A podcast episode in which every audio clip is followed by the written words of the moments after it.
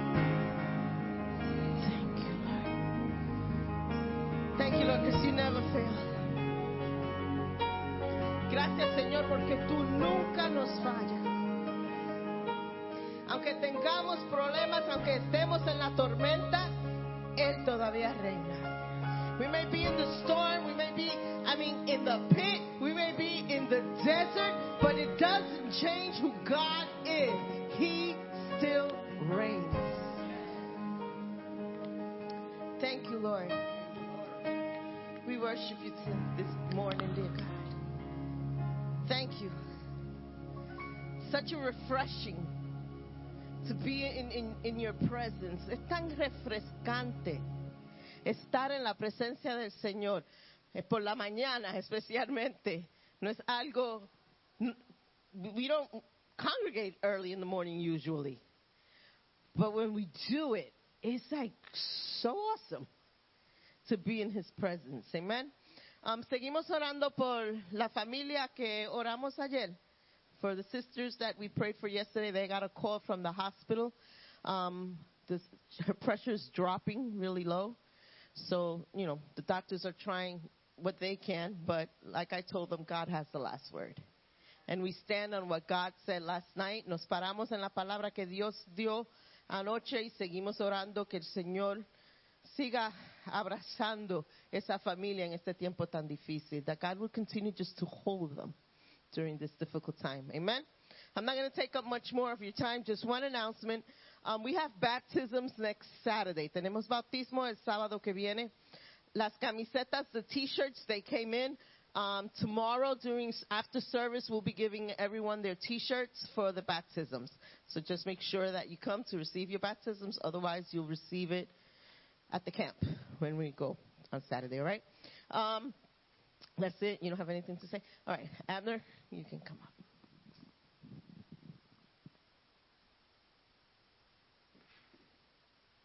Good morning. How is everyone this morning? Are some of you awake yet? I do. I, I'm a. I am a morning person. I went to bed a little late last night because of the day, but I enjoy the mornings with the Lord. And uh, the psalmist did say, "Early will I seek thee."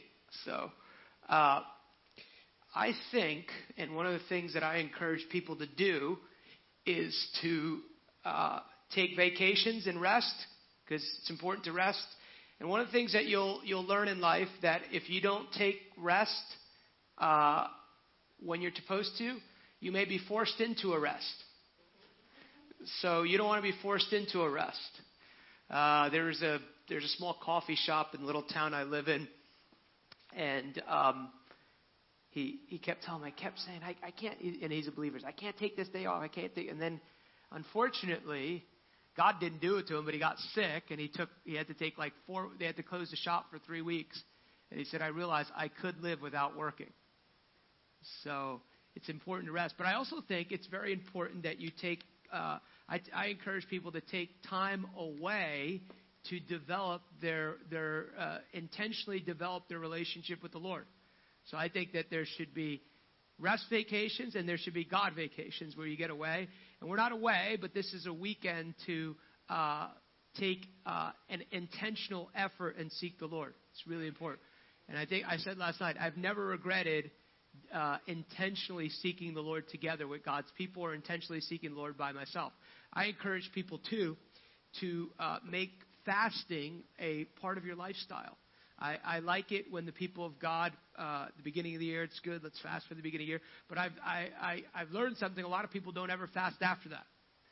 So you want to make fasting a lifestyle. And one of the things that I learned many years ago that works really well in my life is that um, uh, great man of God. He he was teaching me some things. He's a fast, tremendous prophet of the Lord years ago, and he said a lot of people take like 20 days, 30 days before I'm going to fast, and he goes. That's good, he said, but most of the time they're, they have they don't stop any of the regular routine of their life where they're not actually praying and fasting more. So he said, I have found that, and, and I've applied this, I applied this to my life many years ago, and it's been very fruitful for me. If you have one or two days or even three days where you can really intentionally seek the Lord during that time and, you, and you're able to tune most things out, he said, I found it to be much more fruitful. So that's a little discipleship tip that I learned, especially as I began to get busy and travel more, that I began to just carve out days where I would intentionally do that, and I find it to be much more fruitful. So I wasn't planning on mentioning all that. Uh, we do have a resource table back there. Just want to mention this. All our CDs there are uh, all half off because we're uh, we're switching, and I have a few of those to uh, flash drives on MP3 because not many people have CDs anymore. So there's a, a bunch of different topics we we cover. This is from our faith conference from a few years ago, and then uh, this is not half off, but as they were going through all the different teachings they have. Uh, in 20 years, it, June will be 20 years. Well, I think it, it's we're close to June already. Time goes. Time waits for no one. But they found these uh, six video teachings on DVD, all in this pack. Uh, one is God the Impossible, Confidence in Love, Spirit of Reformation, the Lord's Prayer, Kingdom of God, and Faith 101. So that's available back there. And then uh, uh, my two books that I've uh, God's given me the ability to write: Creation Reborn. You were born for an outpouring of the Holy Spirit. And then this is Trust God's Unseen Power to Change the World. It's on the subject of faith. And I guess that they are doing their karate thing over there. So I'm going to win, though. I'm going to win. it's okay. Hey, listen, I, I, I preach with dogs coming through, and I just you just keep going. So and just try and stay as focused as you can. Uh, but those and both of these now have curriculum with them. I believe they're both eight eight part series with a facilitator's study guide. So you can, you, uh, you know, if you're interested in that. And also you can just sign up for um, uh, our e-list, which lets you know all these different things taking place. I'm really excited because at the end of the year, uh, the Lord had never put this on my heart, but I felt very strongly at the end of the year, uh, first weekend of December, for the first time ever, we're doing a weekend for people in ministry and people called to ministry or they just really want to come. It's called School of the Called. I'm going to be doing it with my pastor. It's a weekend at a retreat center on the water in North Carolina. I think it's December 2nd through the 4th. We have an open registration. And uh, we're limiting it to 50 people because we want to be able to interact and talk. But uh, just really honored that. Uh, uh, oh, there it is. Yeah, there you go. Oak Island, North Carolina. So come to heaven. You know, God lives in North Carolina. I don't know if you know that. He visits New York, but he lives in North Carolina where I live. But it's uh, really, and it's really a beautiful retreat center too, as well. They're Baptist, but they let us bring the Holy Spirit, and we're, we're okay with each other. And but uh, um, I, my pastor's 40 years in ministry, and um, at 42, he moved to Fayetteville, North Carolina, where my home church is, that I've been connected with for many years. And he had four children, and he was actually uh, leading one of the largest churches in America at the time, 12,000 people. And God told him, "I want you to go start a church in Fayetteville." And and uh, he, when he first got born again, he had started a Bible study, and God would God would uh, minister through him. And they asked him, "Are you going to start a church?" And he asked the Lord. He said, "No, you're not going to start a church now. You're going to go to Dallas, Texas, to go to Bible school." And then he was leading this church, and, and God sent him back, and they were praying that God would send him back to start a church. So he came back, and he said, God, I have four children. He said, You can either go now at 42 or when you're 80, like Moses. So he went, and they started in uh, this elderly lady's living room, and the church grew to uh, 26, 2,700 people, multicultural. It's a beautiful place. And now, um, uh, this past year, they transitioned to his son his son is now the lead pastor, so he's pastor emeritus, and it's one of the few transitions that I've seen. It's a, it's a really beautiful thing. His son is just a, a beautiful uh, uh, man of God as well. So I encourage you to really prayerfully consider coming. That I really think it's going to be something significant for people called in the ministry or feel called to ministry. Why don't we pray? Thank you, Lord. Let's just stand as a sign of agreement for what God wants to do this day. I know we've already prayed, but Father, we just declare that this is your day to minister, to speak. And so, Lord, we yield ourselves as a group of people. And according to Matthew 18, 19, where two or more agree, it shall be done. It doesn't say it might be done. So we agree for the purposes of God to be done for our time together. Lord, we, we believe that this is a divine assignment and appointment. So let the will of God be done for our time together. Let all the gifts of the Holy Spirit be in operation. And we ask for words from heaven that change the earth. Thank you for the reign of God. Do you see it like raining in this room. We welcome the reign of God. We welcome the angels of God. We welcome uh, the power of God. And I just also proclaim we are not ashamed of the Holy Spirit. We're not ashamed of his operation. We're not ashamed of the things that he done. And so we, we say, not only uh, are you welcome, but you lead and guide, beginning everything done, God, in this session, in tonight's session, God. Thank you for what you did last night. But we know that there's more, and we, we, we put our faith in the more of what you want to do. We trust that you'll do it, God. And I bless your people to hear and to experience everything you have for them, God. And we also recognize our dependency upon you. And thank you, God, for the ability to gather in this room to worship together in freedom, God.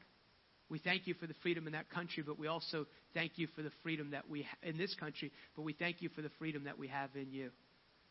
Thank you for setting us free from sin, from darkness, from addiction, from from uh, trauma, from uh, depression, any of those things, God. We thank you that we do not have to live with that, God. In Jesus' name. Amen. Amen. You could be seated. And the Lord says, My eyes are turned towards even this people in this room. And even in this season, says the Lord, though that there has been challenge in this, and though there have been even difficulties, and though there has been do we even need to keep moving on, the Lord wants you to know in this season, I want to elevate your vision. I want to elevate your vision to see as I see you. And what I see you in this room, I see you as a people that are God sent, God ordained for such a time as this. You are in the earth for such a time as this. And the Lord says, Do not grow weary. And I see like the Lord lifting off any weariness, any tiredness, any do we need to keep going on. The Lord says, Do not grow weary in well doing. Do not grow weary in well doing, for indeed there is a great purpose that I have for the group of people here. There is a great uh, there's a great uh, mission that I desire to even outlast even your lifetime. I have called you here on the earth. I have called you here on the earth to leave a legacy that will last a lifetime. And I saw this this morning. I saw little groups all across this city, little like home, I don't know if they're Bible studies, but like these home little churches that the Lord wants you to believe for. All across this city, the Lord says, I want to give you a footprint all across this city with little home groups and, and Bible studies that are essentially connected to the purposes of God. And then I see like these little home groups, and then I see like a video feed with like a main feed with you, uh, Pastor er, Bert Alice. It's like you you have all these groups all across the city, but there's like a main main group that it, that it focuses back on. And I see you teaching, I see you exhorting, I see you encouraging, I see you discipling. And so the Lord said, it's not just in this borough that I want you to have a footprint. I want you to trust me for the expansion of groups all across this city. And I believe the Lord says it will start small. Be like, hey, we have this group over here. Can we start meeting here and we feel connected to you and what you're doing here? So the Lord says, I want you to believe me and contend with me for uh, cell groups and cell churches all across this city, to have a blueprint all across this city. For this is a blue collar small group uh, network that I want you to create that will be part of the purposes of God. And though you will gather here on Sundays, the Lord says, I want your blueprint to be functioning seven days a week throughout this city to be a regional taking people. And I see these groups, even some set up in businesses. I see these groups, some set up in, even in restaurants and coffee shops, just meeting together for discipling. For there is a grace, the Lord says. There is a grace to disciple and to multiply. And I want you to believe me for that. They'll, oh, thank you, Lord, that there'll be a Bible Institute that will be birthed and will be birthed out of this place for the training and equipping of ministers for the multiplication. And the Lord says, don't limit it to one specific place, but think about it in a reproducible way through video, through the internet, through multiplication. That you'll start here and then you'll have a footprint, says the Lord, to even uh, have effect and influence in nations. And the Lord says, I want you to have a, a, a, a, uh, a international vision. I want you to begin to play and to plan of, of mission trips to go to other nations because the Lord says that is a key part of the discipling element that I want you to have. I want you to have a vision to go to other nations. I want you to have, develop small teams to go to other nations, humanitarian, uh, church building, revival meetings to go around the world. And the Lord says, if you'll begin to have a vision for it, I'll begin to bring you those relationships so you can go into the other nations and equip and disciple your people. Aramohosaya, Bakaya. And miracles. Miracles. I want you to be a ministry, the Lord says. I want you to be a ministry of miracles. I want you to be a ministry that when you gather, when there's a gathering, when there's a connecting, even in these groups and even through the internet, I want you to believe and contend for the miraculous. Not just miraculous in, in, in bodies, but miraculous of families and the prodigals coming home and physical and emotional relationships happening. I want you to be a house of miracles. Begin to declare from this day forward, we are a house of miracles. And I want you to also be a place that teaches and understands exactly what the kingdom of God is. If you want to know, the Lord says, and you can judge this, you want to know what your message is. Your message is that of the kingdom of God. That the rule and the reign of God has now come in this. There's more to come, yes, but there is a rule and reign of the kingdom of God. And because of the kingdom of God, the Lord says, I want you to contend for every tribe, every nation to be assembled here. I want you to have Russians. I want you to have Indians. I want you to have the Hispanics. I want you to have young. I want you to have old. I want every tribe and nation to be represented in this place as a representation, as a representation to the world of what you're about. And that you would not be of one persuasion, even political party, but you would be a people of the kingdom united under the banner and the lordship of Jesus Christ. And your slogan, the Lord says, your slogan must be, your slogan must be, Jesus is King. Erererebohoshaya, andarabohoshaya. Enderebohoshaya, andarabohoshaya, tanamohoshaya. ara aramohoshaya, ti aramohoshaya.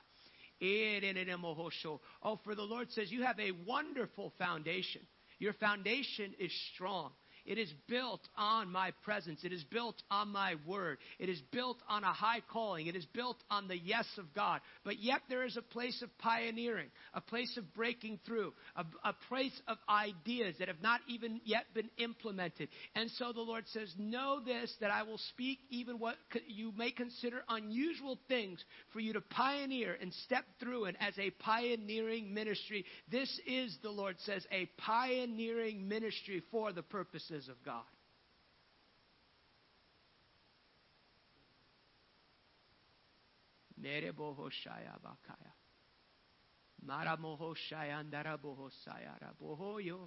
Yandararararararararabohosoyo bokoyo. This is really beautiful. I see like this big Bible. And, and I just see the Bible coming alive to you. And the Lord says, You'll be a ministry of the word as never before. You'll be a ministry that loves the word, that devours the word. That the, the I, I just see like when the word is being taught, I just see people just jumping up and saying, That is the word of God. We love the word of God. We love the word of God. We love to live by the word of God. We declare that the word of God is our highest source. So the Lord says, May always the word of God be your final authority. Stick with the Word of God. Live the Word of God. And yet the Lord says there is a spirit of wisdom and revelation coming upon the instruction of the Word of God in this place. That people would have understanding. That people would have understanding of truth. That we, people would learn how to see their world through the lens of Scripture. I am giving you, says the Lord, that mandate to be a house that teaches and preaches the Word of God.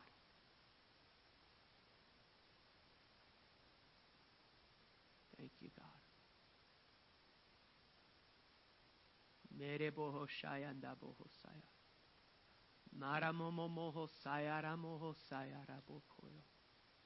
Boho saya. Maramomo moho sayara moho sayara bokoyo. Kanamayandara boho sayara boko. Yaramahasi araboho soyo.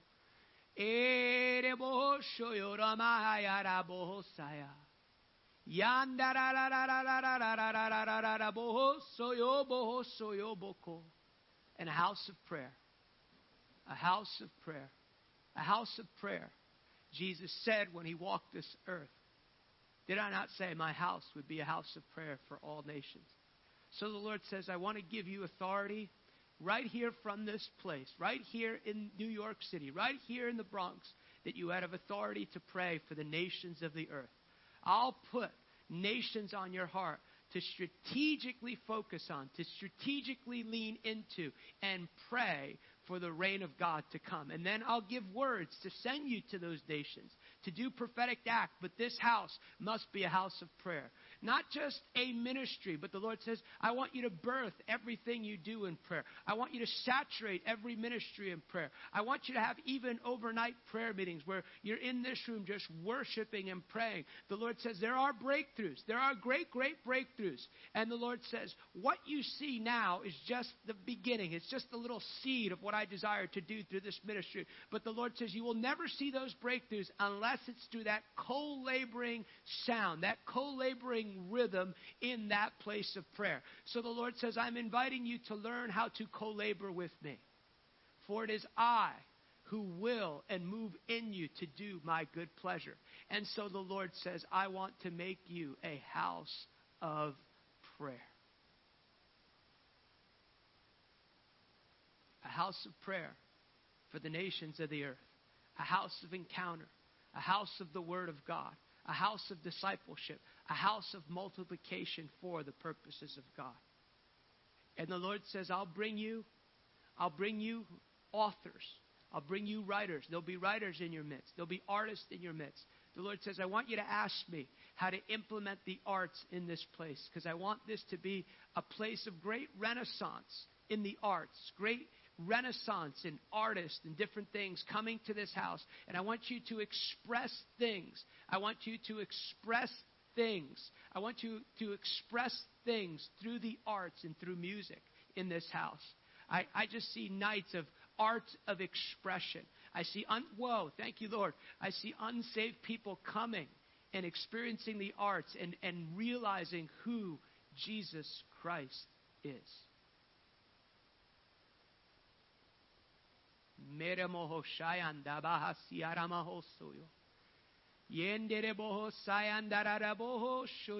Bokoyo. Yarama momoho sayamba kaya moho soyo. Kanamoho shoyo boho soyo tarabahaya. Yendere soyo. And yes, there'll be mountains. There'll be challenges. There'll be difficulty. But the Lord says, I'm telling you, and I'm promising you beforehand, if you'll trust me, you'll see every mountain obey you. Even as Joseph had challenges, even as Joseph had challenges to the dream, the Lord says, I remember this day because you, I desire you to be a house of testimony. I desire you to be a house of testimony. The Lord told us to move here. We didn't have the resources, but this is what the Lord did. The Lord told us to do this, and we began to walk on the water. I want you to be like, even as David recited his testimony before he destroyed Goliath, the Lord says, I want you to be a house of testimonies. I want you to be a house of thankfulness. And the Lord says, I want you to be a house that testifies of the goodness of God. For goodness is your portion. For though the kingdoms of this world will shake, and though even difficulty and greater difficulty we even come to this city, the Lord says, My promises to you is that if you'll trust me, you will live under a canopy of goodness in this season. You'll live under a canopy of favor. You'll be an oasis in the desert, and you will be an expression of my beauty in the earth. For this is a defining moment, the Lord says. This is a defining moment for the body of Christ.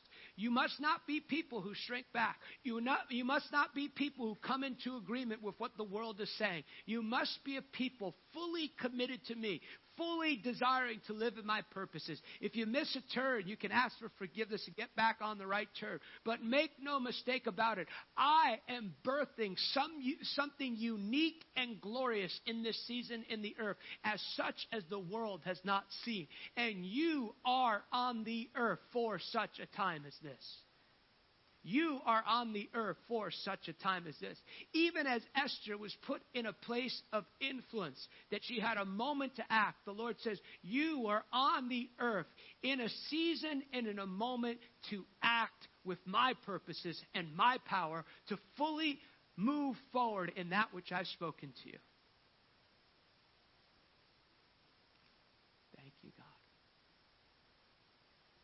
मेरे मोह शाया मोहो साया आयारा मोह साया मो मोमो मोमोहो सयो बोकोयो खेने मोहो शायारा बोहो साया थारा माया मायारा मोहो सायारा बोहो साया थारा मोहो शाया अंदारा वो खाया मेरे बोहो शाया अंदारा बोहो साखा बो खोया महा mahasaka bokoya mahasika bakaya. And you're to be a house of unity. You're to be a house of unity. You're to be a house that there is no discord. You're to be a house that there is no backbiting. And so the Lord says, See each other as I see you, made in my image, made called, when there are disagreements, when there are challenges, the Lord says, be, be open to, to, to, to confronting those challenges. Be open to forgiveness. The Lord says, let this be a house of forgiveness of one another so that you may be a house that moves in unity. Did I not say that there is a commanded blessing when you walk in unity? So there is a commanded blessing in your midst that you would be a people of unity. You would be a people as one accord. You'd be a people of one sound, even as there was one uh, there was a sound on the day of Pentecost. I desire there to be a unique sound through the group of people here in this room. What I am doing in this room, the Lord says, it is individual, but it is also corporate. And there is a corporate mandate there's a corporate mandate to become everything that I've created you to be in this season. So you must walk in humility. You must walk in forgiveness. You must walk as one body. You must walk in agreement with each other. For it's in your agreement that will cause great, great breakthrough to happen. And begin to pray, says the Lord, because I want to answer this prayer. Begin to pray that the prodigals would come home. Begin to pray. There are many Ati aramoho shaya. Shai sho. Shaya sha. There are many who have been hurt within the body of Christ. There are many who've been wounded.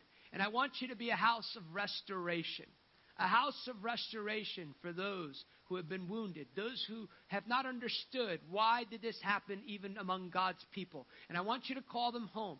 I want you to even call home ministers who have made mistakes, ministers who have turned to alcoholism because they felt they were like complete failures. I want you to be a house that welcomes the prodigal home. I want you to be a house of restoration. I want you to be a house of healing. I want you to be a house of love. Make it your endeavor, says the Lord, to be a people known as a people of love in this room. Mereboho shayanda hasi aramoho saya. Ereboho soyo araboho sayanda saya atana mahaya. Endebeki sakamaya. Sokoyo. You must be a people who believes in possible things. Because as you speak me, I'm going to begin to speak to you in possible things.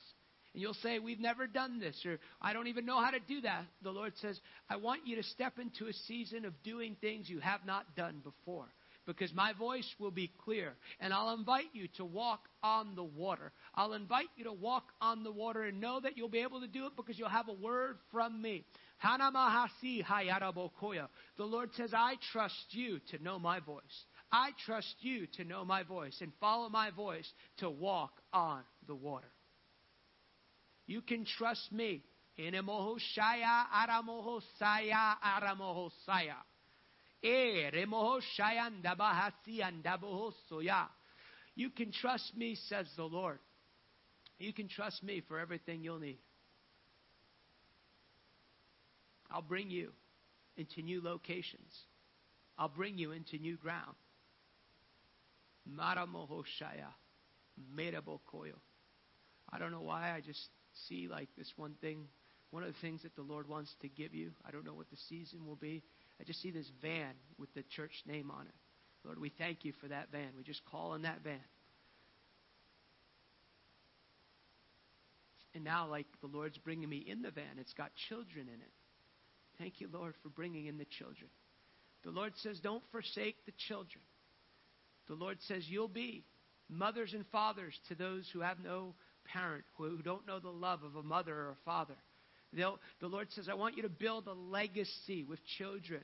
I want you to build a legacy. I want you to go get them, and they'll say, They were kind to me, and they loved me, and I, and I understood who Jesus was through the ministry of the people in this room.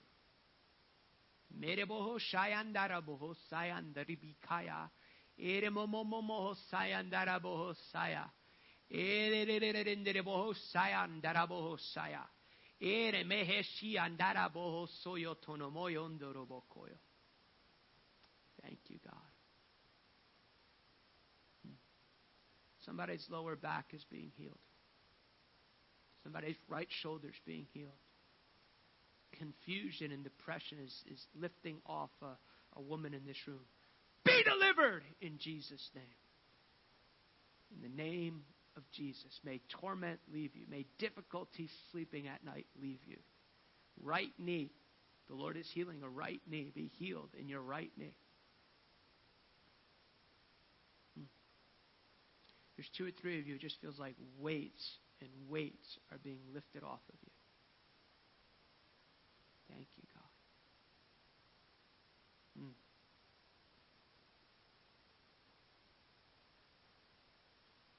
Thank you, God. Thank you, God. Thank you, Lord.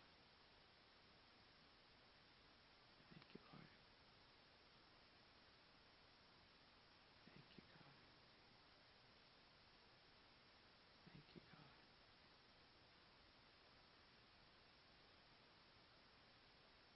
you, God. Thank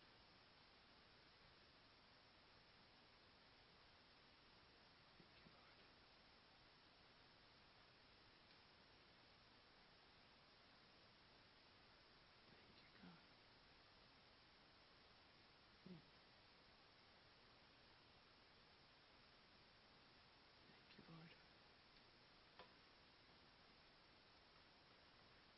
Thank you, Lord. Mm.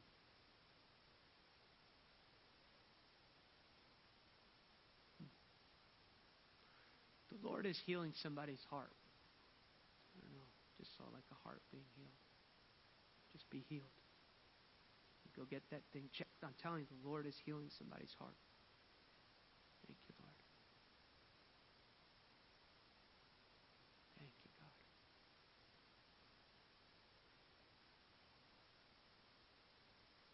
Thank you, Lord.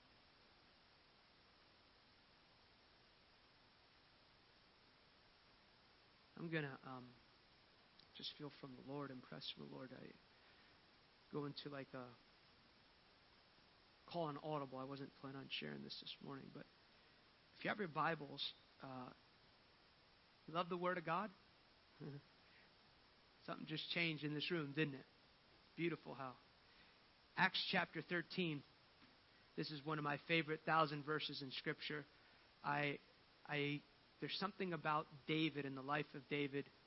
David, Daniel, Joseph are, are some my real key people that the Lord has had me focus on. But I read this. I read this last night before I went to bed. Acts 13:36. For David, after he had served his own generation by the will of God, fell, was buried with his fathers, and saw corruption. And I, and I read this because I realize, and I mentioned this last night, and I opened with this, and I believe the Lord would have us revisit it for just a moment. That we have one life that we're given. Every person in this room has one life, and uh, we're put on this earth for a specific period of time, for a limited amount of time, and we are here, and every person in this room, God requires us to serve our generation for the purposes of God. And I really, really enjoy this right here. And it's this that it says, after David had done basically what God had asked him to do, and that's encouraging if you know some of the life of David because we know that David made some mistakes along the way. And he still finished his life having served and done what God had called him to do. And so it's encouraging us for as human beings that if we've made mistakes, if we've made some wrong turns, we know that when we turn back correctly, we can still finish the task for which God has called us to do. I love that. I love the blood of Jesus. I love that. Do you know? This is a beautiful thing about God and how you relate to God. If if you have sincerely, and and this is important, sincerely, don't blame somebody else. Don't you know? I got you know I got hit on the head with the dodgeball when I was in fourth grade, and so that's why I did it. That could be part of why you did it, but you still chose. You know. But when you have sincerely repented of something, God doesn't remember it anymore. And so you, you know, how many times, uh, at least me, sometimes I'll be worse, and, and the enemy will remind me of something. Listen, I said the enemy of something he did nine years ago. You know what that is? Witchcraft. Because God's not bringing it up.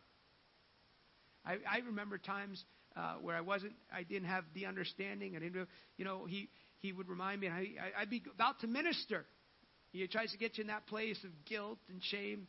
And now that I've learned a little more of the Word and learned how to protect my mind and stuff, thank you, Jesus, for learning, growing in these things. I, I, I told now I told him I like uh, last year I was getting ready to minister and he, he reminded me of something I did. I said, you know, I did do that, and I actually did it a lot worse than you're bringing it up to me. It's a lot worse than that. But here's the thing: I'm not guilty. Because I have asked God to forgive me. And the blood of Jesus cleanses me. And you also, when when you do something, you you you should you should part of uh, part of the process of forgiveness is you need to go to those people that you did something wrong to. It's like people are like, oh, I asked the Lord to forgive me at the altar. No, you need to go make it right with those people. Well, said that they hate me. I said, it's not your responsibility to steward their heart. It's your responsibility to make sure you make it right with them. So we're here for a limited amount of time. And a number of years ago, uh, when I was in India, uh, it was the second time I was in India, and uh, it was just a really breakthrough time. But the first morning that I was there, or the first morning I was uh, I was set to minister at this pastors and leaders conference, the Lord began to bring me through um, my own life that had led me up to the moment that I was in. And, and, and let, me, let me say this there's like this big picture of what God is doing in the earth. And the big picture is that you're living, whether you know it or not, in one of the greatest times to be alive and one of the greatest outpourings of the Holy Spirit the world has ever seen. There are more people born again right now than any other time in human history. It's a good place to say amen. So the task is for us as a people to make this impact. So there's that big picture, but I don't know if you realize it. God is writing history every day. And the Lord told me many years ago, this helps me live correctly. He said, I want you to live your life like it's being recorded because it is. Now, with cameras everywhere, right? I honestly think about that. When somebody's yelling at me or something, or I'm in public, I'm like, there could be a camera somewhere. Act like Jesus. Act like Jesus. Even yesterday, I, I was a little upset because it took a really long time to check in. I was like, you know what? Partially, this is my fault. And then also, it's not going to do me any good screaming at anyone right now. Like, maybe for a moment. But God is, you, when you got up this morning, God was writing history. And I thought about how I ended up in India. I didn't think about the whole story. But if you don't know uh, a little bit about my life, my dad escaped. My, he actually dropped me off this morning. My dad escaped from Cuba in 1969. And he, my dad grew up on a farm in Cuba, and he grew up with his family. His mom died when he was four, and he grew up with his cousins and stuff. And uh, one of his uncles, he told me, was more like a father to him than his actual father. He knew his father was, but his father felt like he wasn't equipped enough to really raise him. So he was just kind of like a friend to my dad.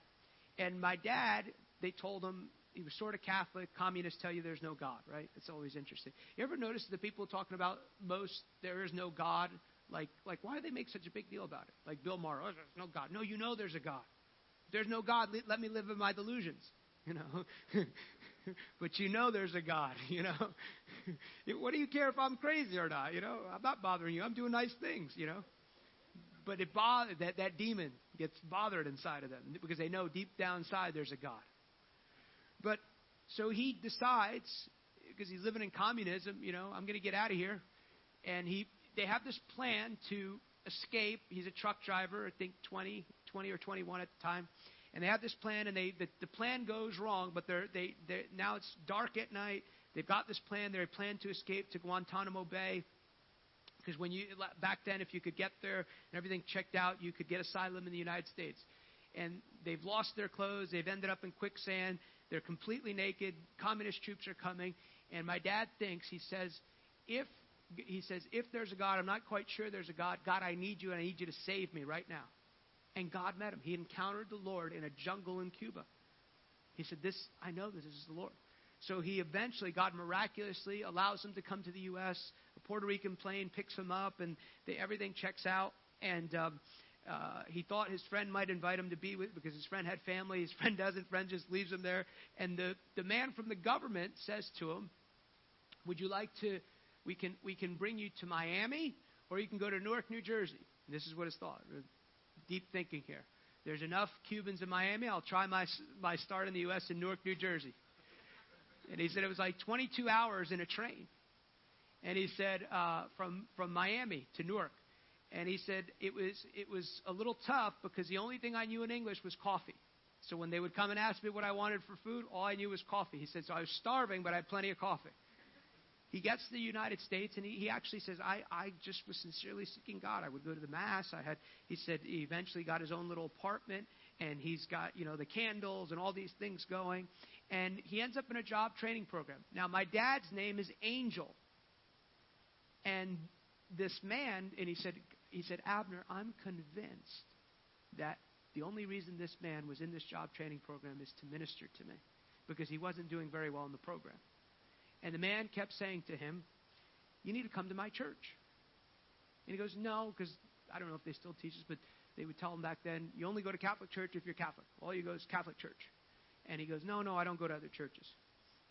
But the man kept asking him. So you got to keep asking people. Don't be ashamed, you know. You know what I've noticed too? There's a thousand people who will let you minister to them, uh, uh, uh, you know, compared to the one who maybe get antagonistic my, my Lyft driver from LaGuardia yesterday. He said, he said, oh, he said, Oh, you minister, Muslim. You have prayer for me? I said, Yes, I have prayer for you today. He believes in, you know, they believe Jesus exists. So I said, Jesus, reveal yourself to who this man is. That seed's working in him already. So eventually my dad says, Okay, I'll come. So he goes to this church building on a Saturday, and he thinks the people are crazy. No, really, he thinks people are crazy. And the reason he thinks they're crazy is not what you think. He, he's going to think they're even more crazy the next day. They're having a wedding, and in this wedding, there is no alcohol. So he said, These people are crazy. What kind of people celebrate a wedding with no alcohol? And this man, he said, he said, this man from the church comes up to me, recognizes that I'm a guest. He says, We don't have service today, but we would like to invite you back tomorrow. He said, It freaked me out so bad. He goes, I was a single guy. He goes, I would have loved the meal, and I got out of there. He, he said, I, I went to the church building. I'm good. He said, but he goes, I, I, I told him I'd go once, so I went once. He said, but see, but for whatever reason, whatever reason, he said, I decided to go back the next day. And he said he went to Sunday school. Some of you don't know what Sunday school is. and he said, the, I believe it was the pastor, kept saying, somebody here needs to get born again. And my dad goes, that's not me. he makes it through Sunday school, and how many can remember this testimony? Now, watch what God is doing here. You have a young man with no family in America. This is just one narrative, one part of history that God is writing every day. You have a young man with no family, a man in a job training program. All he's doing is simply saying, Come to my church. I'm inviting you to my church. He's intentional to do that. Now another man has invited him to come back. Now you have a pastor who's hearing the voice of God and going, somebody here needs to get born again. And then he stays. Now he's in the service. He said, he, the man began to preach, and I thought, how does this man know my life? How's he, how does he know my life? He said, he doesn't know me. How did somebody tell him? He said, and so at the end of the message, they're Pentecostal, so you know what's happening At the end of the message, he's going, Somebody here needs to get born again. And he said, I said, if you want to get born again, slip up your hand. My dad said, do not put up your hand. And his hand went up. we laugh, but we should believe for environments like that. That God, that, that's what one of the one of the um, the characteristics of Charles Finney, the great revivalist. There was no altar calls before Charles Finney in America. They didn't even know what, they, what was an altar call. The, all, the, the reason altar calls began is because you could read the testimonies of people. They said, we could not resist the message that he was speaking. It was so compelling that we had to get, and so they, they called the mourner's bench because even while he was speaking, they would come up and they would just, Lord, we repent, we need you. And they went back 10 years later, and 80% of those converts were still in churches because they were converted. They didn't just say a sinner's prayer. So, of course, because they're Pentecostal, you know they're not going to let him just stay in the back of the church. So he's got to come up to the front of the church. you guys know what I'm talking about. And they come up. He comes up and he says this prayer. And he, he said, Abner, I thought they were all crazy. Because now, after I said this prayer, they go, Hermano, gloria a Dios. They're hugging me. And I say, I don't know any of these people. And they're calling me their brother. He said, But I went home and I asked the Lord, God, I think these people are crazy. But if this is you, if this is how I can follow you, I will do it. He said, Yeah, you could, they'll teach you about me. And the day before, he thought that they were crazy because they didn't have any alcohol. He looked in his refrigerator. He opened his refrigerator. He goes, I don't think I need this anymore. He threw out his alcohol. I never saw alcohol in my home. Ever. So what's happening? God is writing history through a man in a job training program. God is writing history through a pastor who's hearing the voice of God, who later in life has his own challenges. Every day, we have an opportunity to write history and how we relate to the world around us. And then, about a year and a half later, he meets my mom. You know how we met my mom? The pastor would preach at these rallies and stuff outside the church, and one night he said, Oh, brother so and so can't bring me to the rally. Would you like to go to the rally with me tonight? It was a youth rally. And he went to the youth rally and he saw my mom. He fell in love. Think about how God writes history every day. We didn't just end up here today. We didn't just end up in this room by accident. It was people making choices. And I don't know if you realize, too, if you realize the um, the pioneering and the price, even even though they weren't perfect, didn't get everything right, the the the the the, the, the price early Pentecostals paid. Do you know when if you if you were one of the first Pentecostals, they would they, some some social services would tell you we're going to take away your kids because you're crazy. They thought it was a cult.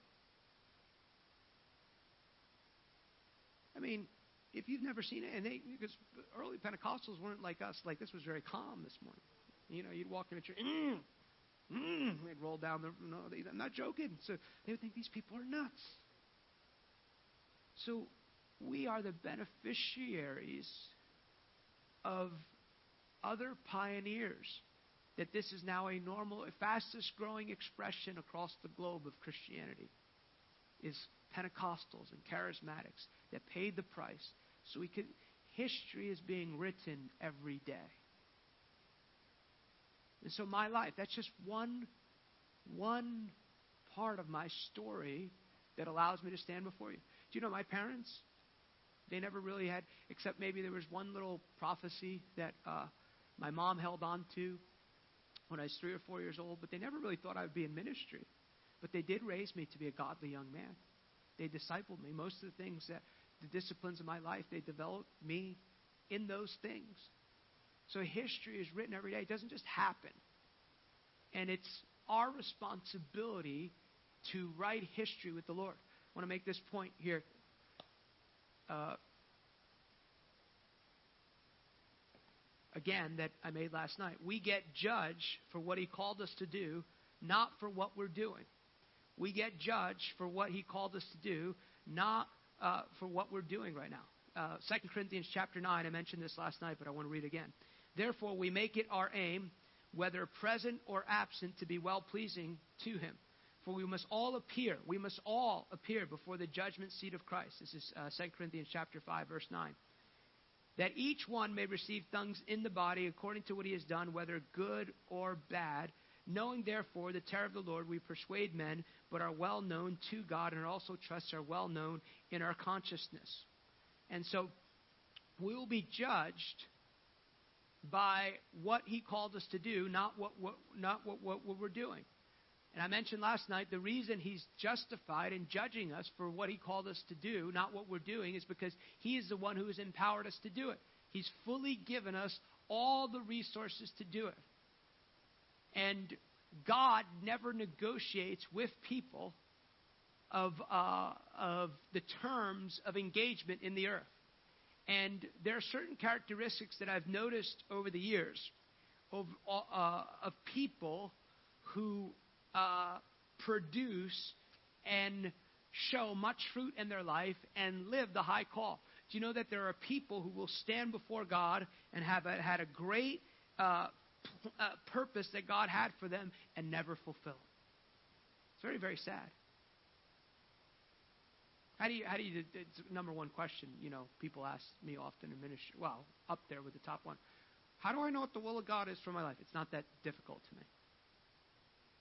If you practice certain biblical practices, not that difficult. Number one, have a fellowship with God. Notice I said fellowship. Not pray before you eat, pray before you take a shower and stuff. I'm talking about a real, vibrant fellowship with God. Matthew 22. Your life will go well if you live Matthew 22, 36, and 37. Love God with all your heart, all your soul, all your mind. And then what? You can't love your neighbor unless you first love God. So when you love God first, then you'll love your neighbor properly. So have a fellowship with God. And I mentioned this last night as well. And you put the Word of God first place in your life. You make that commitment. You make, you make a commitment that everything in the Bible you can apply to your life. You make a commitment that you can move and operate in the gifts of the Spirit. Everybody. It's for everybody. Never read that verse where it says, That's not my gift. He said, If you believe, you believe? These signs will follow you. He said, All can prophesy. All can prophesy. Not everyone's a prophet, but all can prophesy one by one for exhortation, comfort. So you, you want to every the, the gifts of the Spirit for everyone, the filling of the Holy Spirit. Number three is get involved in the community of people. There is no such thing as disciple. There's discipleship that is solitary. Do you know? I know one of my observations of people. I know people who are born again. They're going to heaven, but the people who always have a challenge, and you know, there's no good churches, and I can't get them. You know, there's, mm, mm, mm, it's always something. And there's no perfect churches. There's none, because I'm in a part of one, so it's definitely not perfect. but there is a humility that comes when you choose to be a part of something. In America, it's probably at least once a week, where you will sit and humble yourself and be a part of something bigger than that's than, than of yourself. And then the other characteristic is serving in that place. Serving in that place. I have found people who do that. They might not have it all figured out, but they understand, oh, I have, a, I have an assignment here. I know eventually, you know, the Lord has called me. I know. So they begin to move in that direction to develop them because your future is not waiting on you. Your future, your next 5, 10, 15 years of your life are being decided by what you're doing right now. People think, oh, that's out there. Or God's just going to do it for me. No, He wants this cooperation with Him, this development with Him. So it's possible. I encourage you to read that story where Jesus talks about how the kingdom, but he ends this discourse where he talks about what's available and, and he talks about this beautiful banquet and he calls people to come and I think the people in there were American because they're like we just got married. We just you know we're going to the beach for the weekend. It's a holiday weekend you know. And, he, and then he ends it by saying many are called but few are chosen. He's not saying walking with God is like a lottery or going to a casino he's saying many do not choose to receive all the resources I've made available to them. So there is this term that I use, and it's called living in the high call. You can live on earth and never live in your high call. You can never uh, apprehend, but here, here's one characteristic of people who live in the high call. This is really important. They choose to recognize they're no longer a victim and have taken responsibility for the purpose of God for their lives. Have you taken responsibility for God's purpose for your life? You, you, the moment you became born again, you lost all rights to claim victimhood in any area of your life. It doesn't mean difficult things haven't happened to you. Doesn't mean somebody didn't take advantage of you. But all those things do not have the power to stop the purposes of God in your life. They cannot stop it, and they cannot be a reason, even your own shortcomings. They cannot be the reason for which you don't do what God's asked you to do. Because He's going to hold you responsible for that. Philippians 2, verse 12. Therefore, my beloved, as you've always believed, not as in my presence only, but now much more in my absence, work out your own salvation with fear and trembling. So they're no longer a victim. Number three, they live, uh, this is just, there's no order here. They live intentional lives. I love what it says here in Ephesians 5. Do you know there's something, a, a currency that every one of us are given in this room? I don't know if you realize this, but it's a currency of time. Everyone is given 24 hours a day. And you have the ability to choose how you're going to utilize that. For me, Probably the older I get, I streamline my life. There are certain choices I've made in my life that, no, I can't do, no, I'm not going to do that, not going to do I never say I don't have time to do something. I always say I'm choosing not to do it. Why? Because I'm the one who chooses every day how I'm going to spend my time. Someone who says they don't have time to do something means it's not important enough for them to do it. Amen. Thank you for the one amen. yeah. When, they, when someone tells you they don't have time to do something, I've had people tell me I don't have time to do that, but they have time to do other things. I noticed something. No one in this room.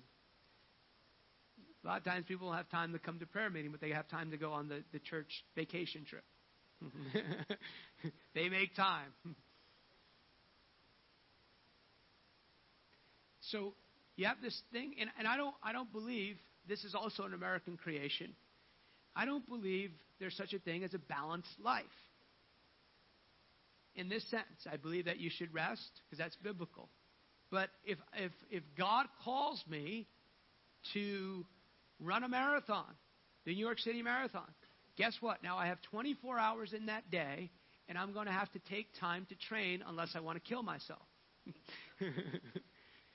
and so, whatever I was utilizing my time in other places, now I have to utilize that time to train.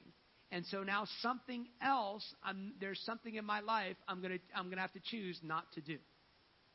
Uh, about two years ago now, about halfway through, Lord says, go get a doctorate degree. I said, are you serious?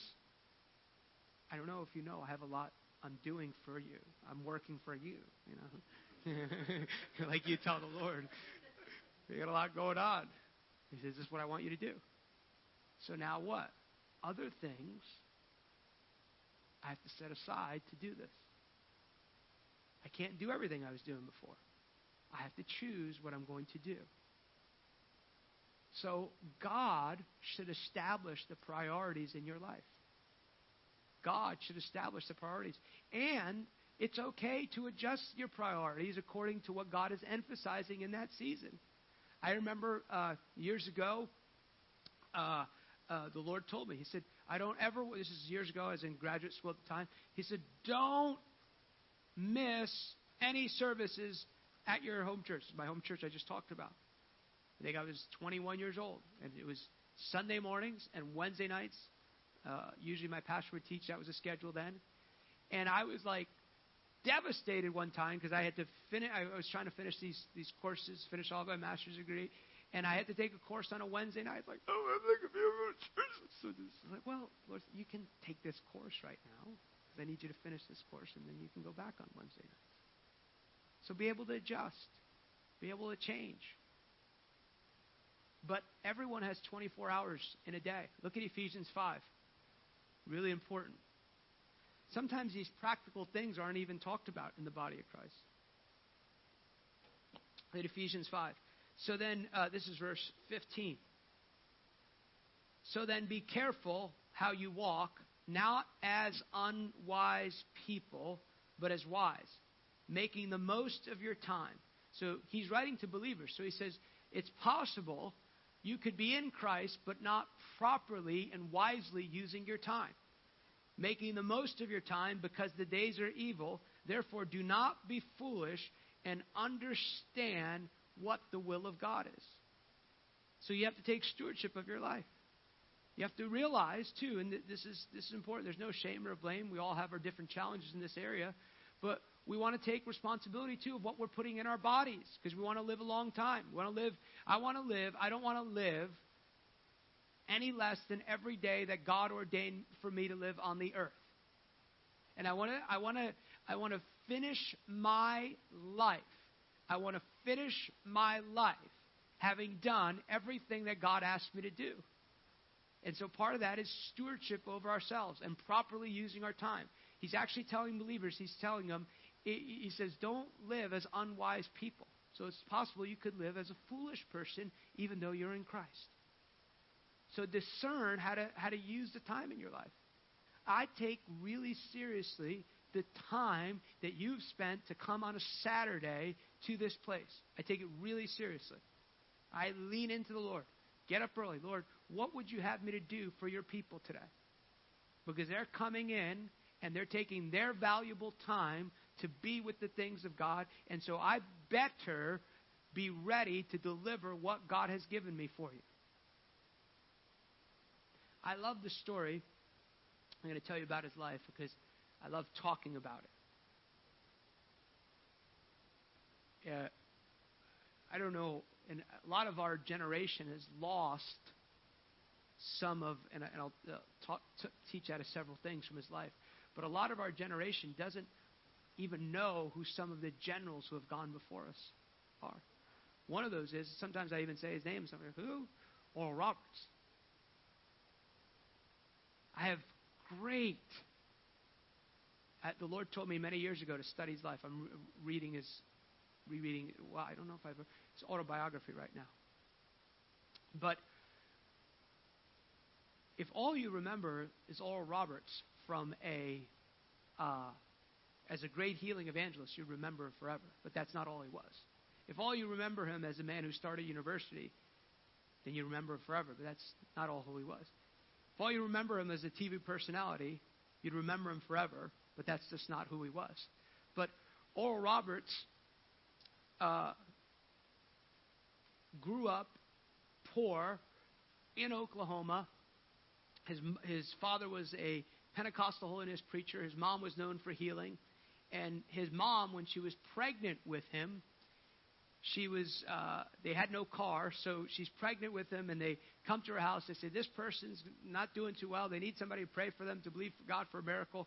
So she's pregnant i think walking three miles to go pray for someone who uh, is sick and she's got to go, get through a barbed wire and she says lord if you heal this person the boy in the, the you know if it was a boy there but the baby in my stomach i dedicate him to you and so he grew up in Oklahoma and grows up, preacher's kid, grows up around the things of God. And, uh, but eventually, he gets kind of sick of all the regulations and all these things, leaves his parents at 16. He's on his own, but something happens. He gets tuberculosis, which back then was a death sentence. And they bring him back home, and his father says, Oral, I can't let you die without without uh, without um, receiving Jesus as Lord and Savior of your life. And he said, I turned away. He said, I want anything to do with God. He said, but, but my brother got home one night. He said, Oral, there's this evangelist. He had seen this evangelist in a tent.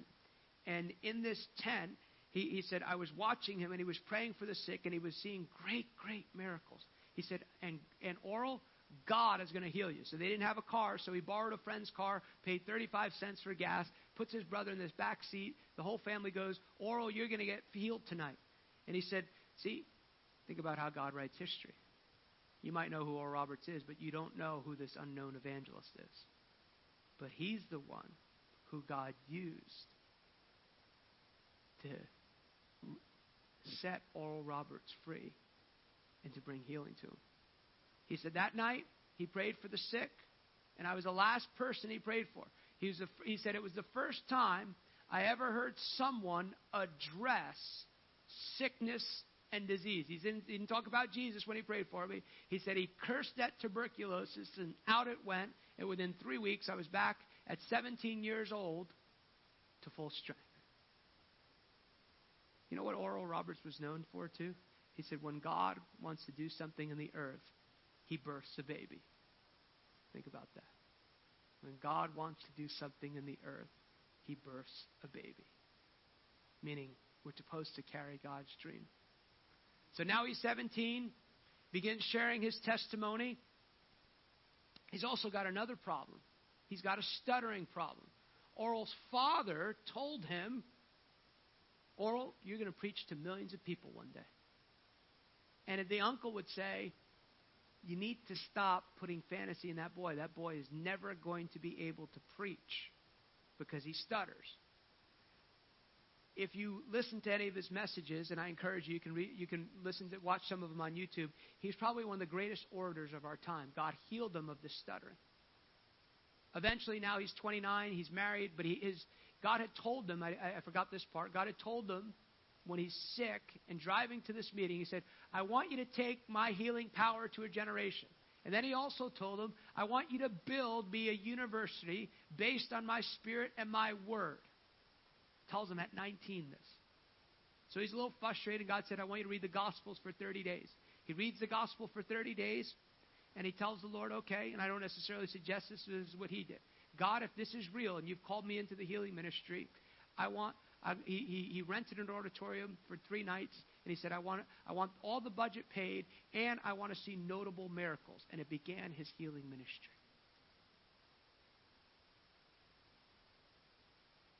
He had a tent that's bigger than most church buildings in just where the sick would be.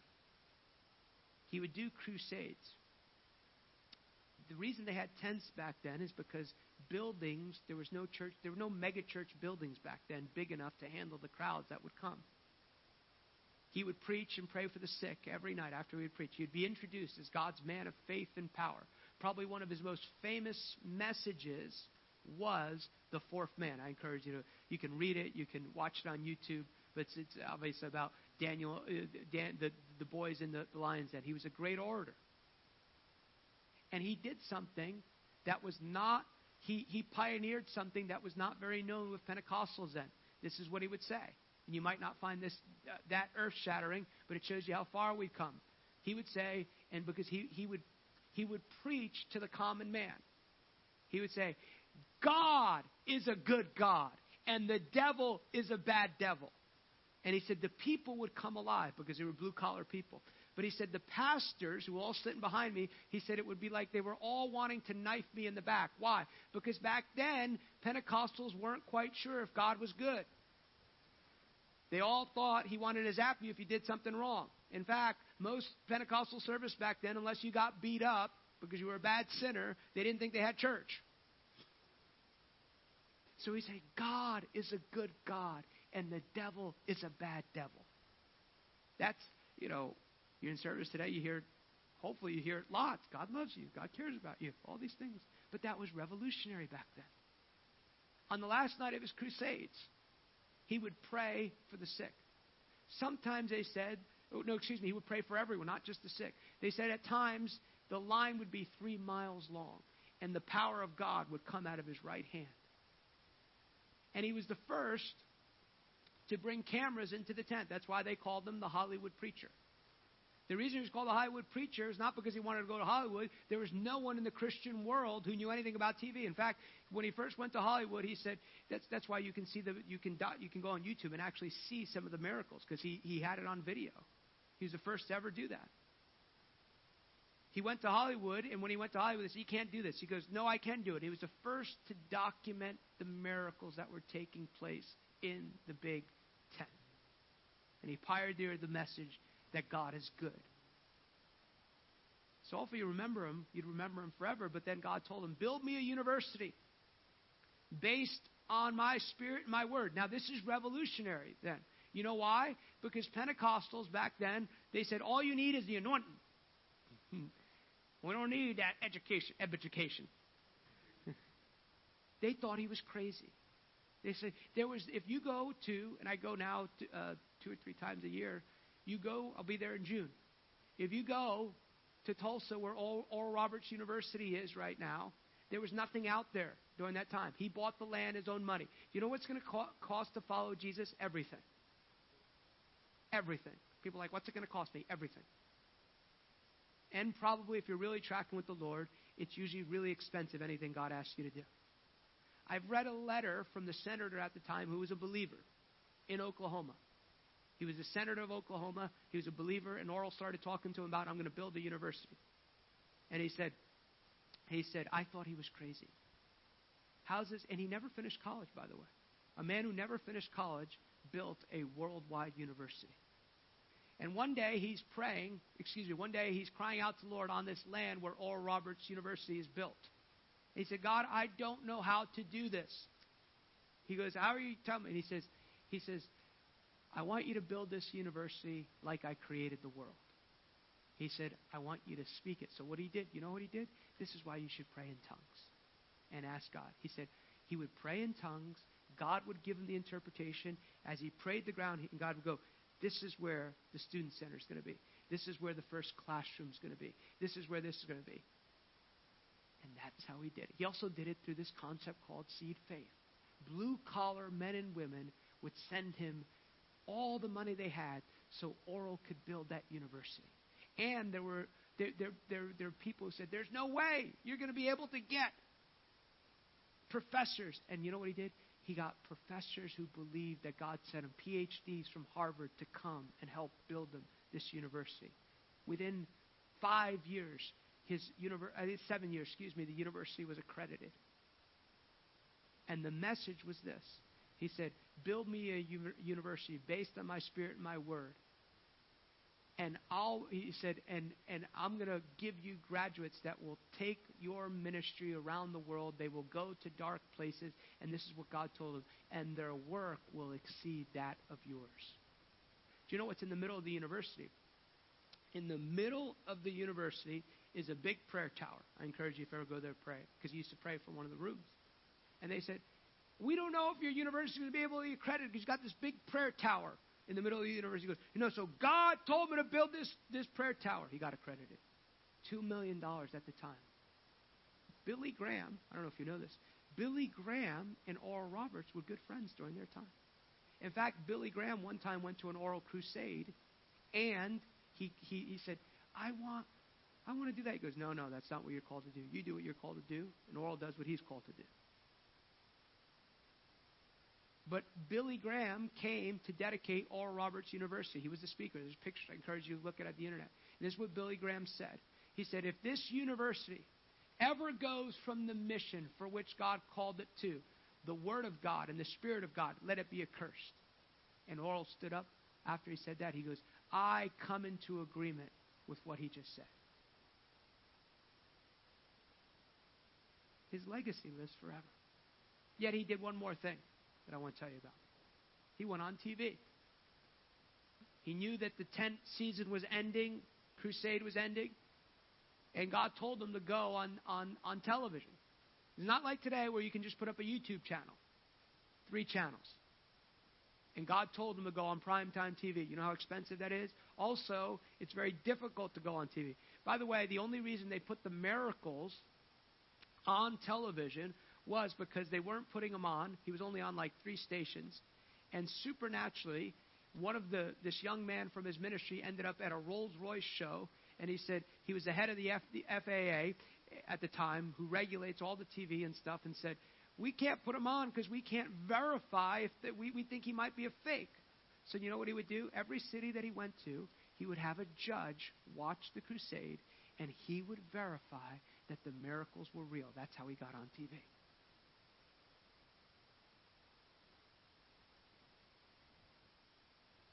He goes on primetime TV. He used to have the primetime special. That's how he became known all across America. And that's how he helped grow the university. And you know what he would say? He would say, God is a good God. And he would interview people. He goes, and the devil would be a bad devil. You know who used to get mad at him? Not unbelievers. Believers would write nasty letters to. How do you know God is good? And how do you know God is going to do a miracle? He was one of the most persecuted people in America within the body of Christ. Do you realize critics don't last, but legacy does? And there's a reason I tell you about his life, because I want to tell you about the end of his life. At the end of Oral's life, he's 91. His wife Evelyn had gone to be with the Lord. Oh, there's a really cool story in between here that I want to say. At one time, he was raising money for the city of faith. He built a medical facility, built a hospital. He, his goal was to merge the two, and eventually they had the medical school. They've shut it down. Actually, I take classes where, where it is now. But he needed $1.6 million left. Excuse me, 1 point, he thought it was 1.6, but it was 1.3. This is a fascinating story. So he's saying, I know many of you have given. He was on TV, and he's saying, I need this. I need 1.6 million dollars to finish this city. He called it City of Faith back then and his wife is on the air with him. It's a funny story. And she says, Oral, that's not right. It's actually $1.3 million that you need. And there was a man watching the program. He was not a saved man. And the man was watching the program, and he goes, Any man that would let his wife interrupt them on TV and give him the right amount of money is an honest man. And you know what this man owned? He owned racetracks, dog racing tracks. And he sent them the $1.3 million that he needed. That's the wealth of the wicked being stored up for the righteous. But that's, that's the reason why he sent him the money. He said, This man is an honest man. He let his wife correct him on TV. he also got very criticized for using that money. You know, money's neutral. Money only takes on the characteristic of the person who has it. Can God trust you with money? Gets quiet with this one. Money, he's talking about money. Yeah. You're like, God, I a thousand dollars. Well, you won't even tithe on the hundred. Why would he give you a thousand? Gets quiet that one. But Oral, when he was 91, by the way, he spent the last part of his life. He would, he had a little condo in um, California, and by the way, also he left all the money he made. He willed it all back into his ministry into Oral Roberts University. People think he had these Swiss bank accounts and all this stuff. It's not true. But he was 91. He had fallen. When you're that old, they usually bring you to the hospital. And so he's in California in the hospital because he's fallen. And he's making a lot of noise. You know what he's doing? He's singing the hymns from the tent revival. So the doctors come to his son and daughter, two remaining children are alive, and said, you know, it's the hospital. We can't have him being this loud. Can, we don't want to give him something. Can you tell him to be quiet? Please. So I believe it's Richard who goes into his room. And Richard goes to his room. He said, Dad, it's a hospital. We need you, like they need it to be quiet. He said, I'm not being quiet. he said, I'm going home. He goes, No, Dad, you're going to be around here a few days. You know, they got to observe. He goes, No, no, no. You don't understand. I'm going home. I have done what God has asked me to do. He's bringing me home. Within 30 hours, he had transitioned to be with the Lord. Part of the reason I want to tell you that story is because you, you want to finish your life like that. The other part is I want to tell you about those who have gone before us. People who live in the high call learn how to be friends of God. The reason I say friends is because this is really important. There's two things that I've learned about walking with the Lord. And that is, God will speak to you, and He will often give you commands. You'll see this in Exodus chapter 25. God tells Moses to build a tabernacle. What's a tabernacle? The tabernacle is exactly a replica, uh, a replica of what existed in heaven. He says, build it this way, and he says, build it exactly how I tell you to build it. By the way, he also tells them there's going to be people, there's going to be this guy, uh, I don't ever say his name correctly. He's going to be filled with the Spirit and gifted to help build this thing. The first person filled with the Spirit was not a tongue talker, it was someone filled with wisdom to fulfill a task. God has filled you with the Spirit to fulfill a particular task in the earth. And I encourage you. You don't need to go to heaven to pray in tongues. You need it to cross the street in the Bronx. no, really. I'm telling you, pray in tongues. Mysteries of God. Wisdom will be given to you. Wait on the Lord. It's amazing. People, I know people, oh, they speak in tongues like 20 years ago. They never talked tongues. Pray every day. Edify yourself. But so he has to build this tabernacle. What happens? God's glory comes. So there are times when you walk with the Lord and to live in the high call, when God speaks, it is not for uh, debate. Do what God tells you to do. So there's that end of it. But there's this also this co laboring relationship with the Lord. There are times where I ask the Lord about certain things. He goes, Whatever you'd like to do, I'll back it. Okay. Why? Because He's not looking for robots. I don't tell God what to do, but it's Proverbs 16. Commit your works to the Lord, and your thoughts will be established. I know the voice of God. I'm growing in the voice of God. But there are things I don't have a word from God for everything that I do. I just commit my life to Lord, and sometimes I got to make certain decisions. I say, God, I have to make a decision today. This is the decision I think I'm supposed to make. Now, if this is not the decision you want me to make, please make it clear. He trusts you. But there's this place in Scripture where David, I don't know, I love this story about David. David one day is in his home. It's a beautiful home. He has put the Ark of the Covenant in a tent, and he's put musicians and singers to worship the Lord 24 hours a day, seven days a week, and he also paid them. And they were also skilled, skilled, skilled, skilled. Emphasize that one. They were skilled. They were good at what they did. But he's looking, and he's got the Ark of the Covenant, which is symbolic of the presence of the Lord, and he's got this he's got the ark of the covenant in this place but he's living in this beautiful place. The prophet nathan is there and he makes this statement. He said i want to build god a place. I live in this beautiful place and i got you in this tent. What happens? The prophet goes nathan tells him go do all that's in your heart. But then god speaks to nathan at night. He said david has shed too much blood but if he will prepare something if he, if he will prepare, his son can finish a temple where I will dwell. So David's the, the last part of David's life is spent. Resources. David was a very wealthy man. Put all his resources. If you read in Proverbs, he instructs his son on what to do, on how to handle what's coming. He puts everything in place for his son. Now, what's very interesting about David, if you read after God speaks to him about that, David was a very humble man because he just said, "Well, the Lord told me to build this town." He's he, he he's still he constantly saying, "I am going to build God a temple." Knowing that he's not going to live to see this temple built.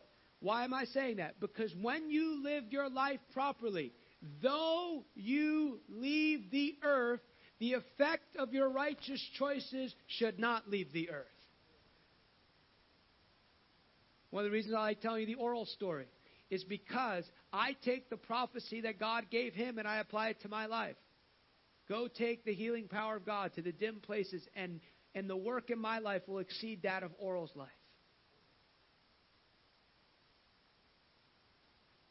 When you're living properly, and it could be small, it could be big, the choices you make when they're done righteously, though you leave the earth, your choices do not.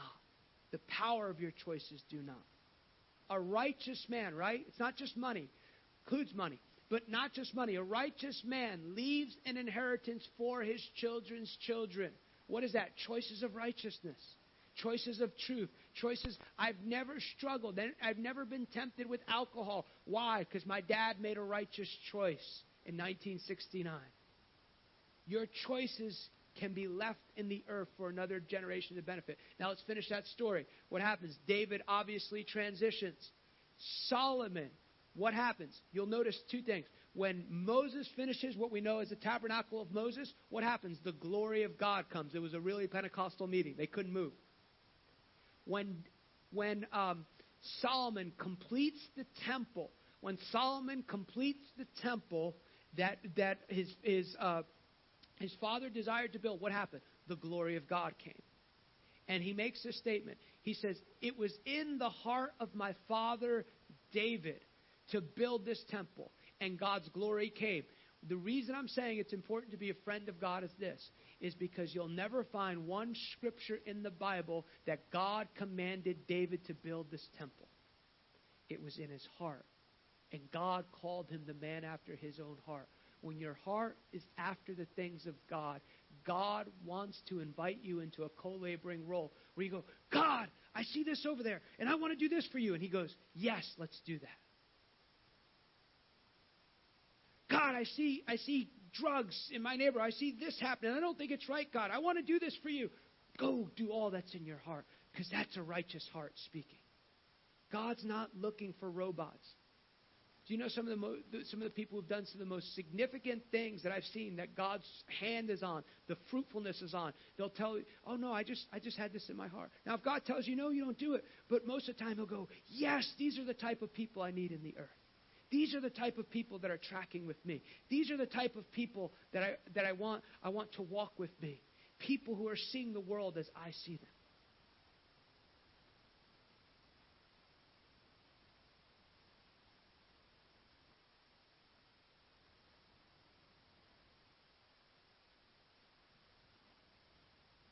Leave with this. When you leave the earth, the, revolution, the, the revelation that you stewarded does not. Look at Deuteronomy 29 29.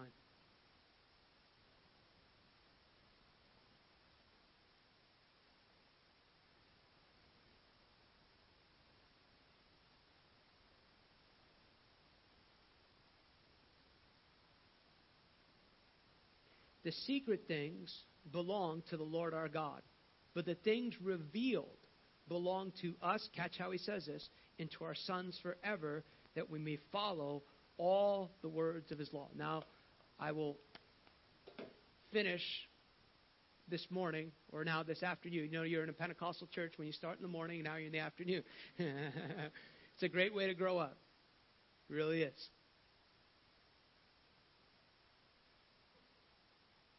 Do you know what some of my children's ministry was? My mom telling me, if you get up from there, I'm going to spank you real hard. That was children's ministry. and if you were lucky, you got away with writing on some of the tithing envelopes. there was no iPad or anything. So. But I told you part of my story. At 18 years old, I had this life changing moment with the Lord. I was a freshman in college. I'd never desired to be in ministry. I thought, honestly, I thought ministers were strange people, and maybe they are. But especially traveling ministers, because the traveling ministers that came to my church, they lived in RVs, and they hooked up to the church. And I think that's horrendous life. People like, I love camping. I said, I don't. don't you want to be with God's creation? Yes, from my hotel room. but I knew that the Lord had called me to preach the gospel. I didn't know how it was ever going to happen. But as I began to grow in this call, I began I recognized that my grandfather was a minister of the gospel. If you will look at any of uh, the ministers that I could name today that you probably know of that have very large platforms that are followed, most probably, I would say, my estimation of the study I've done, 90% of them had a father or a grandfather who was in ministry. They're carrying a legacy. It's up to them if they're going to keep carrying it. But most of them are not first generation preachers. So I have realized that many of the things that I've experienced in my life really do not have anything to do with choices I've made. I've had to steward my life, but they are choices my grandfather made that I carry an inheritance. When I'm in Puerto Rico, haven't been there in several years, but when I'm ministering, I used to do a tour there every year. When I'm ministering, people will come up to me and say, You have the same mannerisms as your grandfather, and you teach just like him. He was a man with a credit education, but he loved the Bible. He loved Genesis to Revelation. I have an amazing history in the supernatural. There was one time uh, there's this church I've ministered in up on a hill. It's a beautiful building. He went. He was the anointing was so strong. He went out one door, came back around, came back in, and kept preaching. He was a preacher. And when he transitioned, I wasn't that close to him. He prayed for me a few times. I'd been around him as a kid. But he prayed for me when my ministry was just beginning. But I, I went to his funeral. When he transitioned, I went to Puerto Rico, made it a point to go, just felt like I was supposed to go. And I'm in the back of the this little funeral home, and the Lord said to me, He said, uh, or, or, or I just encountered the Lord. I began weeping and crying. I'm going, what is going on? I wasn't that close to him. And the Lord told me, He said, You're getting his mantle. And so I've asked God, not only for his mantle, but for the mantle of his sons that I believe never took up the call of God.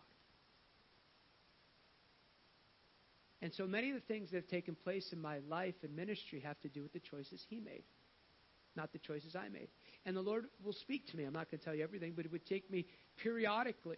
He would tell me things like, you know, um, your grandfather did this, and he got this far, but I want you to take it to another place. He would teach me about different things in my grandfather's ministry.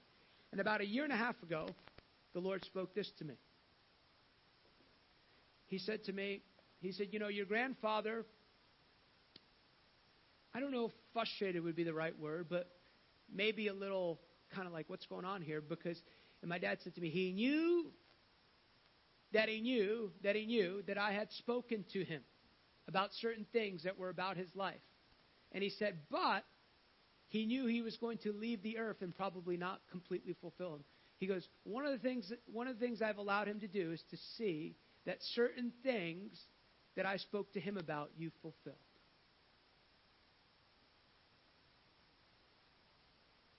I don't know if you realize this, but when you say yes to certain things that God asks you to do or agree with. You may not see it in your lifetime. But if you say yes to it, steward your life, you will create a space for generations to come after you. You know, there's a there's a real um, interest right now in um, uh, you know genealogy and different things like this.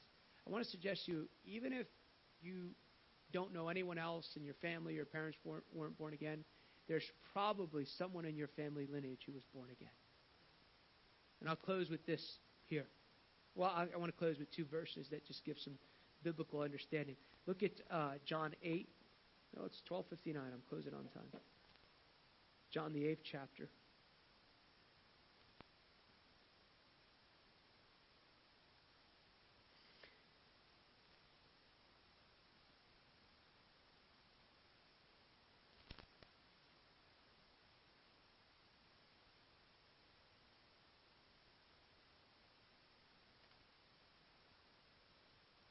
This is Jesus having a very interesting discussion here.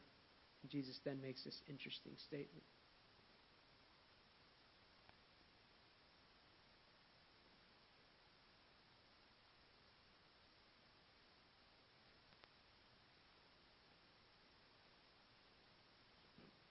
I encourage you to read the whole chapter just for context, but look at verse 54. We're catching this mid conversation, but I emphasize this point. Jesus answered, If I glorify myself, my glory is nothing. It is my Father who glorifies me, of whom you say he is our God, and have not come to know him, but I know him, and I say that I. I but, but if I say I do not know him, I will be a liar like you. But I do know this and follow his word. Because they were, they were saying to him, We're sons of Abraham. And they're like, You were born in fornication. Think about the stigma that Mary walked with her whole life. She showed up in the synagogue one day, and they're going, Who got you pregnant? The Holy Spirit. they didn't believe her, they didn't believe Jesus. Listen to the statement he says Your father, Abraham, was overjoyed. Listen to what he says that he would see my day, and he saw it and rejoiced. How did he see it? The eyes of his heart, the eyes of faith. We're going to see things in our heart that we might not see in our lifetime. But if we say yes to it, if we obey what God asks us to do, we create a space so that others who come after us can receive the benefits of our life here upon the earth. Our choices were meant to be eternal. Hebrews 11. Often, Paul, the fame of faith, promises of God, all that's true. But I want, I want you to see, and we know that the chapters are not inspired, but I want to see how the writer ends it here. All these, having gained approval through their faith, notice what it says there, did not receive what was promised. Did not receive what was promised because God had provided something better for us. So, catch this. I talked about this concept last night. So, apart from us, they would not be made perfect. Every time I, I read that verse, I see this picture of like, well, not every time, but almost every time. I see this picture of this baton that's handed to every individual life that's given to you. And that previous generation goes, Here, we did our best. Now we give this to you, and would you continue to run the race of the purposes of God on the earth for what we are supposed to do? And they're cheering us on.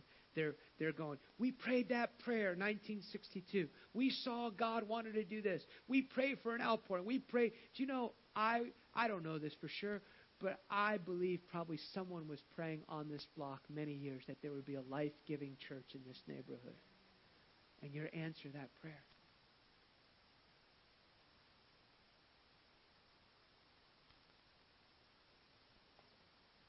So we want to we want to be faithful stewards so that the great cloud of witnesses would also see a manifestation of what they believe God for in our generation. Father, we thank you today that our lives are not our own. It's lived in the continuum of your evolving story. If you just receive this word, just lift your hands if you would. I bless you today to run with the baton that's been given, not only in your natural family, but the spiritual family that God has made you a part of. I pray that there would be a conviction that comes upon you, whether you're known or unknown, but that you would leave a legacy in the earth, that when you leave the earth, your choices of righteousness add in the earth. I bless you for fruitfulness. Father, I come into alignment in the name of Jesus. I come into alignment with the prophetic purpose over this community here. And I declare in the name of Jesus that your will and your desire is to write a new chapter in the history of the purposes of God for these people. I declare, God, an unprecedented outpouring of the Holy Spirit. I declare people are coming from the north, the south, the east, and the west.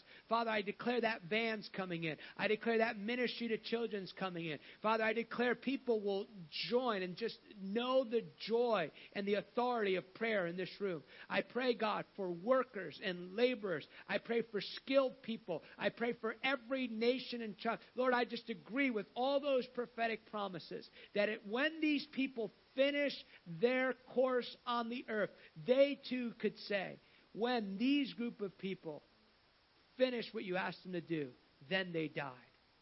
In Jesus' name. Amen. Look this way. Thank you for listening. Tonight, we'll spend lots of time ministering to people and laying hands on people. And so, thank you for listening. I don't know if there's anything else you guys have. Thank you. So, we're back at 7:30 then. You can do whatever you want. Hopefully you take a bath, as Pastor Alice suggested, but you cannot you cannot do it in this room. She also made that very clear. You must leave this room. Because it's lunchtime. God bless you guys. Thank you.